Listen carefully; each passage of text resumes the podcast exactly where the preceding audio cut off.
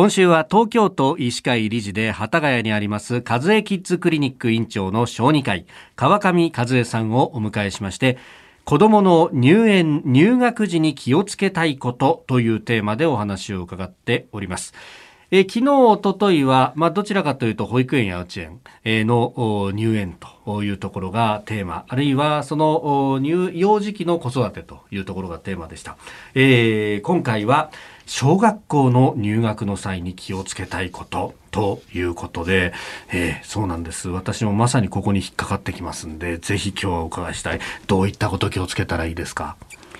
そうですね。まず、保育園時代って今は割と親の働き方に合わせて、フレキシブルに保育時間決めてくれてると思うんですが、学校はそれはできませんので、はい、一定の時間に登校し、一定の時間で下校すると。ここにいかに親の仕事の時間と組み合わせていくかっていうことが一番の問題になると思います。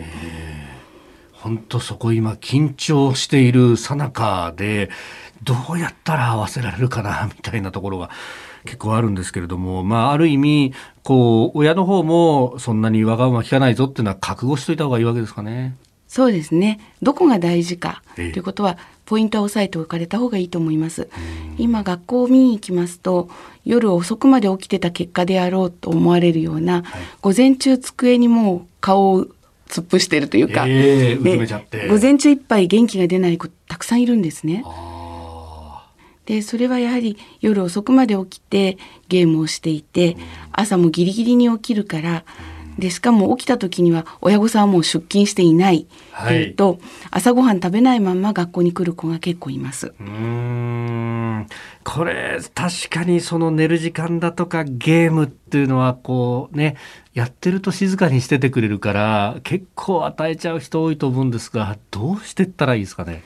そうですね。一つはスマホとかゲーム機というのは誰が買ったかあるいはその通信費と誰が払ってるかっていう視点に立って、はい、これはお父さんが買って君に貸してるものだからっていうような視点であの例えば夜8時になったら返しなさい充電はお父さんの方でしといてあげるとかそういう形でこう約束事を決めてあらかじめ約束事を決めておくというのが大切ですね。確かにほっとけば際限なくやりますもんね。そうですね。もうちょっともうちょっとと。えええええまさに。はい。その言葉だけは覚えるの早かった。ですね。で、あの例えばあともう一つのやり方としては、はい、あの小学生だと宿題が出ますから、学校の宿題をまず終えたら。あのお父さんお母さんがお帰りになるまでゲームしてていいよとかそういうあの別のものと抱き合わせて保育園との大きな違いは宿題があるっていうことですよね。お勉強もある程度は見てあげなければいけない学校だけでは終えられない部分をいかにお家で終えるかというようなことも必要ですしもう一つ大切なことに小学校もそうですね12年生はまだないかもしれませんけど、はい、いろいろな時事ネタあの事件事故などがあってもそういったことを親子で話題にして危険を回避するとかあの世の中を考えるっていう時間も取っていただきたいので